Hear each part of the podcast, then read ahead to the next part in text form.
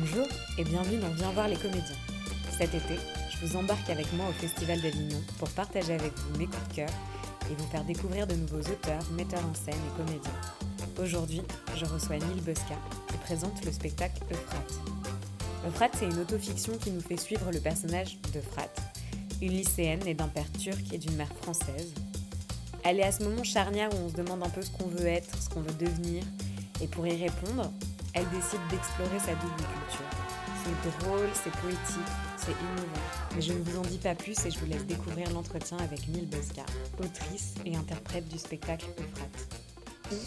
Bonjour Neil. Bonjour. Merci beaucoup de participer au podcast. Je suis ravie de te recevoir pour parler du spectacle Euphrate que tu présentes au Festival d'Avignon. Avant de commencer, je peux te demander de te présenter euh, un peu plus précisément aux auditeurs. Oui, bah, je m'appelle euh, Neil Bosca. Euh, je suis comédienne, autrice, euh, metteuse en scène et je danse aussi. Le spectacle que tu présentes s'appelle Euphrate. Le titre en lui-même est assez mystérieux. Est-ce que tu peux nous en dire un peu plus sur le contenu du spectacle? Bah, le titre, euh, donc moi je m'appelle Nil, qui est le nom d'un fleuve, et euh, j'ai choisi Euphrate parce que euh, au bout d'un moment dans l'écriture de mon spectacle, ce qui n'est pas venu au départ, mais au bout d'un moment je me suis rendu compte que ce spectacle serait euh, partirait de moi en fait et serait voilà, une sorte d'autofiction. Et donc euh, Euphrate, euh, c'était un peu un clin d'œil et une manière de, parler de moi sans que ce soit moi. Euh, voilà, donc de, choisir un autre fleuve. Et puis aussi, il y avait dans Euphrate cette, cette idée du, donc, du chemin, puisque c'est un fleuve qui traverse l'Irak, la Syrie, et notamment et la Turquie. Et du coup, voilà, c'était cette cette idée de, parcourir en fait. Et comme Euphrate parcourt, euh, on, assiste au parcours de cette jeune femme, de ses 17 à, à l'âge adulte. Donc voilà, c'était pour toutes ces raisons. On se demande quand on voit le spectacle quelle part est vraiment autobiographique et quelle part est de l'ordre de la fiction. Euh, Est-ce que tu peux nous en dire un peu plus sur la création du spectacle? Quel a été le point de départ un peu et ce que tu as voulu raconter? Euh, alors euh, au départ, je voulais pas. Enfin, au départ, j'avais des sujets qui m'intéressaient, qui étaient l'éducation, la double culture, en tous ces sujets que je raconte et qui me concernent. Mais je me leurrais un peu. je, voulais pas que ce soit mon histoire à moi. Je voulais pas m'exposer. Enfin, qu'il y avait des couches de pudeur à enlever en fait. euh, et en fait, euh, j'ai essayé de. Voilà, la question qui m'intéressait, c'était comment un individu se débarrasse de, de, certains carcans dans lesquels il peut se mettre, tu vois, liés à son éducation, à son genre, à comment il s'en débarrasse, euh, et puis pour trouver son, son mouvement, sa singularité propre, tu vois. Et donc, euh, au bout d'un moment, j'étais bloquée dans l'écriture en fait, et je me suis dit, je me- mais en fait, ce personnage, ça part de moi, et il faut que ça parte de moi pour pouvoir en, en incarner la complexité. En tout cas, pour ce spectacle-là, tu vois, c'est ce qui vraiment m'est apparu. Et donc, je me, grâce à mon équipe aussi, parce que euh, après beaucoup de discussions euh, avec, avec les personnes avec qui je travaille, euh, voilà, j'ai, enlevé des couches euh, de, de pudeur, et puis euh, je me suis dit, euh, ok, allez, ça, ça part de moi. Et c'est quoi du coup le plus compliqué quand on part de soi justement euh, On voit qu'il y a un peu des détours du coup parce que par exemple le nom de famille c'est Tosca, à un moment il est question de changer le nom et toi c'est Bosca ton nom de Ouais. famille. Euh, Neil, Euphrate, on voit qu'il y a des parallèles quand même. Jusqu'où tu voulais aller dans le, le fait de coller à la réalité et, et quel, à quel moment tu disais que tu avais plutôt besoin de t'éloigner de ton histoire euh, réelle? Bah, comme moi, le processus ça a été inverse, c'est-à-dire que ça a été je ne parle pas de moi, puis après, ah ben si, en fait, je vais devoir en parler. Euh, je dirais que euh, au bout d'un moment, je me suis amusée avec cette réticence qui était la mienne, et donc je me suis dit bon, je vais, je vais y mettre de l'humour pour aussi me détendre avec ça, avec cette idée que oui, je euh, Nil, Euphrate, Tosca, Bosca, tu vois. Et en fait, ça m'a, voilà, non, en fait, ça m'a détendu d'en de, d'en faire de l'humour dans le texte et tout. En fait, moi, j'étais très vigilante à ce que ce, ce, ce soit pas enfermé sur ma petite histoire. Quoi. Je voulais vraiment que ça puisse ouvrir et que ça puisse toucher, euh, enfin, que ça puisse parler d'une plus grande histoire. Tu vois, je voulais pas que dès que je sentais que c'était quelque chose qui était trop auto-centré ou que ça me faisait un peu, euh, j'avais pas envie parce que c'était pas, enfin, tu vois, l'objectif c'est de pouvoir rentrer, euh, de parler aux gens, d'entrer en lien avec eux et de, d'aller voir sur ce qui nous rassemble, tu vois, ou ce qui nous divise, mais en tout cas qu'ils puissent parler. euh, qui sont un peu plus universelles que Ouais, juste raconter ouais. ton parcours. Il y a quelque chose de très intéressant du coup à travers euh, ces questions de double culture, d'identité, de choix de ce qu'on est, en fait, ce qu'on va faire dans la vie, de dire à quel point en fait le choix d'une carrière c'est ce qu'on est, c'est son identité. On voit qu'il y a plein de détours pour arriver justement au choix du théâtre. Et je me posais la question de toi, c'est vraiment ce qui s'est passé pour toi? T'es passé par plein de détours pour arriver à ton ton métier de comédienne. Oui, bah, alors ça c'est une, ça c'est vrai. Dans, dans, la... Après voilà, tout est un peu vrai, tout est un peu faux. J'ai un peu romancé, mais en tout cas sur le parcours des, des, des, trois filières, avant de trouver vraiment, enfin, en tout cas, ce, ce, qui est mon métier aujourd'hui. oui, ça c'est vrai. j'ai mis du temps. Ça a, mis, ça a mis beaucoup de temps. Ça a mis du temps où j'ai changé trois fois de, de filière universitaire. Ouais. Une présence de la danse aussi très forte dans le, dans le spectacle. Toi, tu es aussi danseuse. Et qu'est-ce que, qu'est-ce que ça permettait de raconter en plus qu'il n'y avait pas dans le texte, de, de rajouter ces passages dansés au fur et à mesure de la narration? Bah, Moi, j'ai du mal à me dire danseuse dans la mesure où c'est, euh, j'ai pas, enfin, j'ai pas de formation de danse. J'ai toujours beaucoup dansé de, de façon un peu autodidacte. Et après, j'ai dansé avec des hum, hip-hoppers dans la rue. Mais ça a toujours été une approche très intuitive et très qui a jamais été académique ou dans l'objectif d'en faire un métier. Donc c'est pour ça que j'ai un petit peu du mal à me dire danseuse, mais c'est vrai. Il n'y a pas eu le tampon. Non, mais au-delà de ça, c'est vrai que euh, moi je vois le travail des danseurs, il est immense. Ils travaillent 8 heures par jour. Enfin, enfin ils s'entraînent énormément. Moi, je le fais tant que possible, mais comme il y a aussi le théâtre qui est très fort à côté, le jeu et, l'écriture, etc. Voilà, donc c'est pour ça que je suis un peu, c'est vrai que j'ai un peu du mal à, voilà. Euh, et la danse, par contre, est hyper importante pour moi parce que c'est un moyen d'expression. En fait, le, corporel quoi, est vraiment un moyen d'expression très fort. Et puis parce que euh, je dirais que les mots sont pas venus en premier. C'était pas évident pour moi au début d'écrire, euh, ni même de parler sur un plateau. Je suis venue au théâtre parce que j'avais du mal à m'exprimer en public. Donc il y, avait toute cette euh, difficulté d'accès aux mots dont j'avais très envie. Enfin, je voulais vraiment que cette pièce se, puisse être parlée.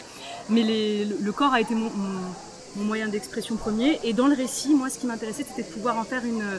que la danse puisse avoir une, une fonction de narration aussi.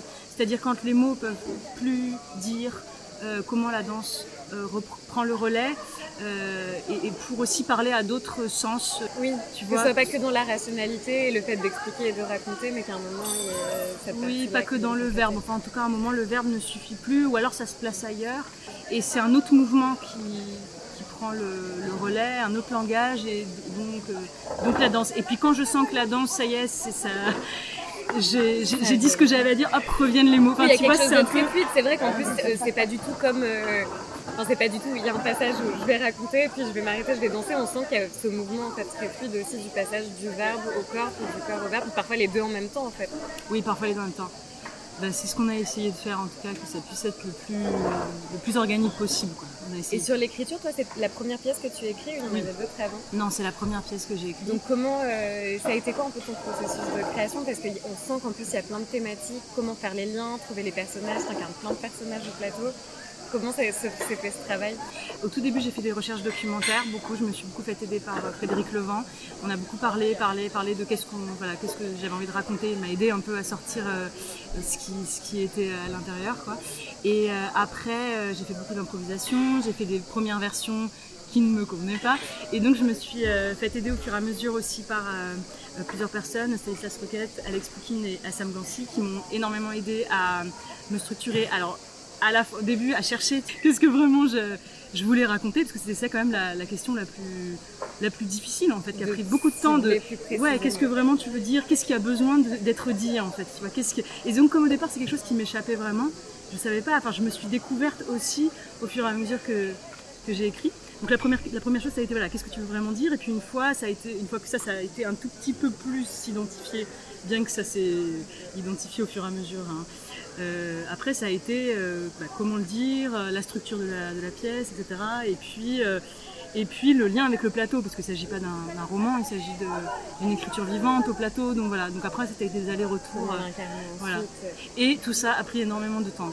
C'était beaucoup de temps. C'était c'était des après avec des mois de silence où il se passait rien parce que j'y arrivais plus. Enfin voilà c'était vraiment c'est intéressant à voir parce que je trouve que quand on voit une forme finale parfois on a du mal à se rendre compte de ce qu'il y a derrière quel a été le processus. Enfin on, voit un peu l'objet fini et de se dire là en plus il y a énormément de thématiques et de se dire euh, par quel chemin on passe pour arriver à cette finalité là et c'est super intéressant de voir que c'est pas du tout quelque chose de droit où on se dit je vais raconter ça de telle manière et je me suis assise et j'ai écrit à mon bureau et parfois c'est un peu abstrait en fait pour un spectateur. Ouais, bien sûr. Non, non, pas du tout. Et moi, ce qui m'a, enfin, ce qui était difficile, c'était à la fois, il y a une grande part de solitude où il fallait que, enfin, c'était à moi de sortir ça, et en même temps où j'étais, euh, enfin, j'aurais, enfin, sans, les gens qui travaillent avec moi, ça n'aurait pas pu sortir. Enfin, c'était vraiment une alternance entre quel moment j'ai besoin d'être seule et de d'écrire et quel moment là j'ai besoin de, j'irai pas plus loin et j'ai besoin de, quelqu'un. Pour... Ouais. Enfin, je dirais que le point commun aussi avec ce que je fais, c'est vraiment autour de la, de la parole, du, corps.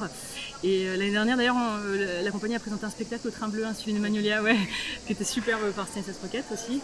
Et euh, voilà, c'est une compagnie qui travaille sur des spectacles avec des écritures contemporaines. Quelque chose dont j'étais assez curieuse aussi, c'est que ce ce cheminement où on voit en fait qu'il y a eu quand même plusieurs états avant de devenir comédienne, moi je me demandais comment s'était faite la bascule et comment tu avais commencé en fait de passer de se poser beaucoup de questions à rentrer. C'est quand même quelque chose qui fait très peur aussi, euh, oui. ce côté d'incertitude quand on se rend pas forcément compte de quel est le chemin à prendre, comment on commence à jouer, qu'est-ce qu'on choisit. Bah, pendant mes études euh, de psy, je sentais qu'il me manquait quelque chose, enfin d'autres dimensions. Euh, euh, voilà, j'ai un besoin physique aussi de, m'exprimer. Voilà. Et je me suis dit, bon, il faut que je reprenne une école de théâtre. Donc, je suis passée par une école, fait l'école du jeu.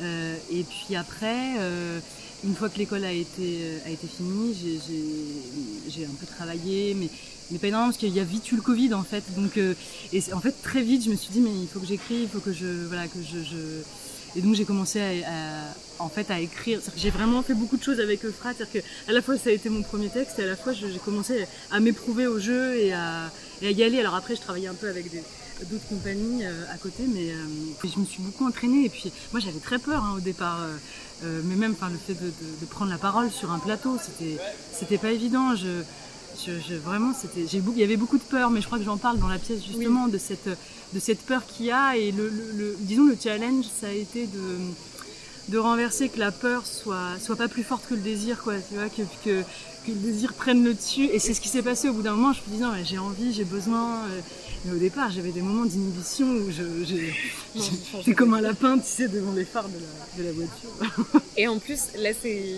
hyper particulier toujours de présenter un spectacle à Avignon. Ça, c'est du coup la première fois ouais, que tu la première fois. Ouais. Et en tant que festivalière, est-ce que tu connaissais déjà bien euh, C'était quoi ton, ton, rapport au festival ou l'image que tu en avais Bah oui, je connaissais bien. Je venais voir les copains qui jouaient. Euh, moi, j'adorais venir en tant que festivalière parce que c'était cool. J'avais pas, tu vois, jusqu'ici, j'avais jamais présenté de, choses. Là, c'est pas la même chose. c'est un peu plus. Euh, tu savais un peu à quoi t'attendre parce que là, on est encore au début et c'est quoi l'état d'esprit en début de festival encore euh, Est-ce qu'on est excité Est-ce qu'on a peur Est-ce qu'on est euh. déjà un peu fatigué quand même? Bah, déjà, on est dans une, une équipe géniale, on est hyper soudés, donc c'est, joyeux. C'est, enfin voilà, on fait vraiment ça, c'est déjà super. Et après, on est hyper focus quoi, sur. parce qu'on a tellement de choses à gérer. C'est très, très chouette. Et, par contre, on, est, très focus parce que c'est.